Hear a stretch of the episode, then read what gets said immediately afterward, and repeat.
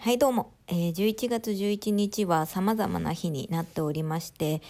このラジオトーク上ではネギの日ということで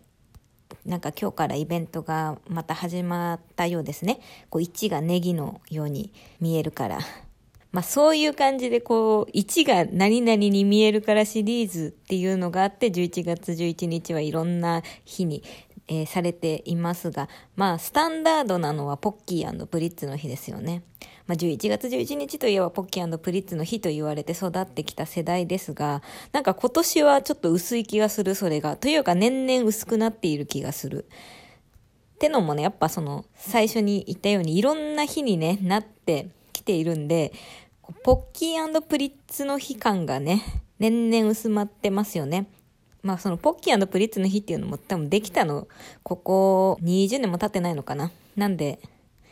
こう昭和時代の方からしたらまだそこまで馴染みなく、令和時代の人からするとなんだそれってなる。もしかしたら平成時代だけが馴染みのある日なんてなってしまうかもしれませんが、あの、最近11月でね、近年11月11日といえば、あの、ベースの日って言われてますよね。これ言われ出したのっていつぐらいからだろう。最初はね、すごい違和感があったんですよ。あの、無理やりだなと思って。それこそベースの弦がね、4弦なんで、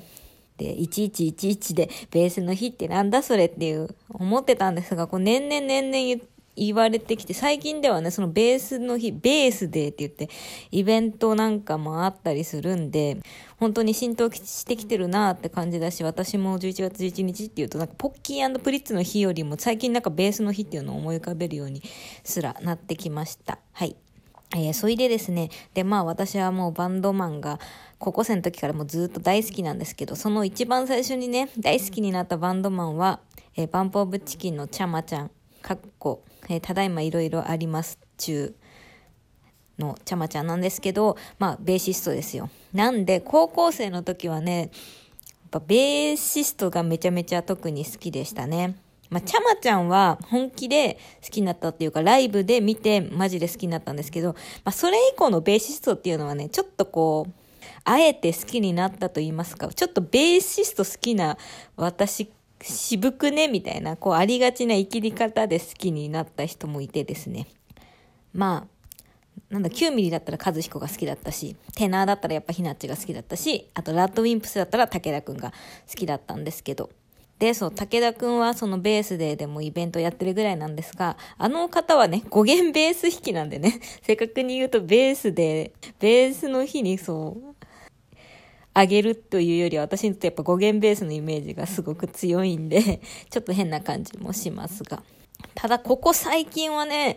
ベーシストで好きなベーシスト誰って言われてパッてね思い浮かぶ人がね、正直あまりというかいませんね。まあ、そもそも最近はそこまでたくさんのバンドに出会ってるわけじゃないんで。で、まあ、まあ、大好きなバンド、シネマスタッフは全員大好きなんで、あの、ベースのね、三島さんのことももちろん好きだし、ここ3年で一番見てるベーシストなんで、見てると言いつつも私は、あの、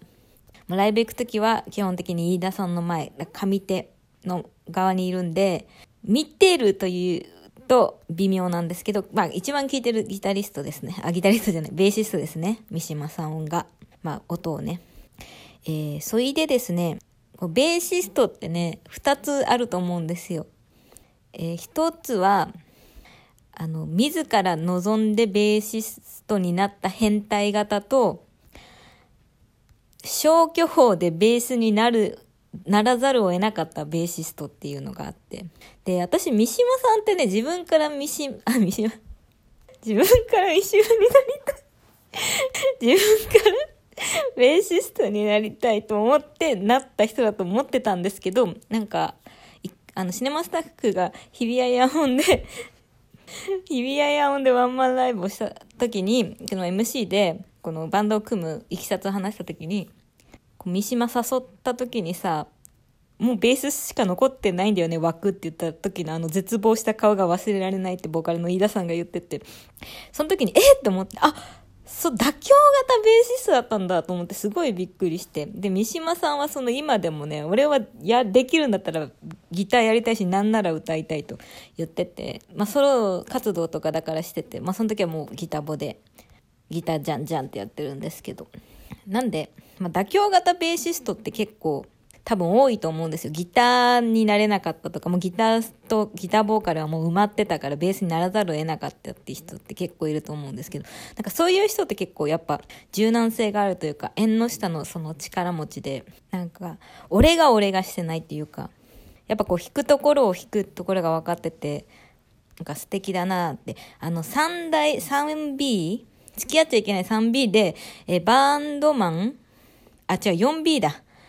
バンドマン、バーテンダー、美容師、ベーシストってなぜかね、ベーシストが2回実質出てくるっていうのありますけど、その妥協型ベーシストとはね、むしろなんか付き合った方がいいんじゃないかな。なんか多分その、優しいだろうなって思うんですけど。で、もう一個あって、それが、あの、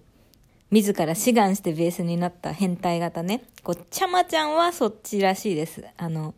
もうベースがやりたいと。もうベース買ってもらってもう、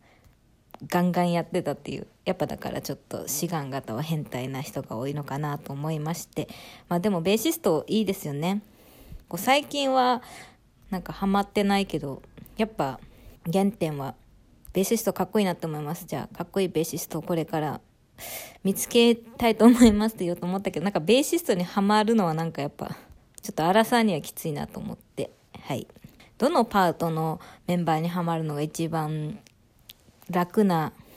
オタク道バンギャドまあ V 系じゃないんでバンギャではないんですけど歩めますかね。結局なんかボーカルなのかな。ボーカルがなんだかんだ一番無難なのかな。ベースボーカルとか無難なのかな。ベースボーカルのファンになったことないんでわかんないんですけど。はいということでなんか途中自分の発言にすごいつぼるっていうなんかアホみたいな投稿ですがまあこういうのもいいですよね。はいではではバイバーイ。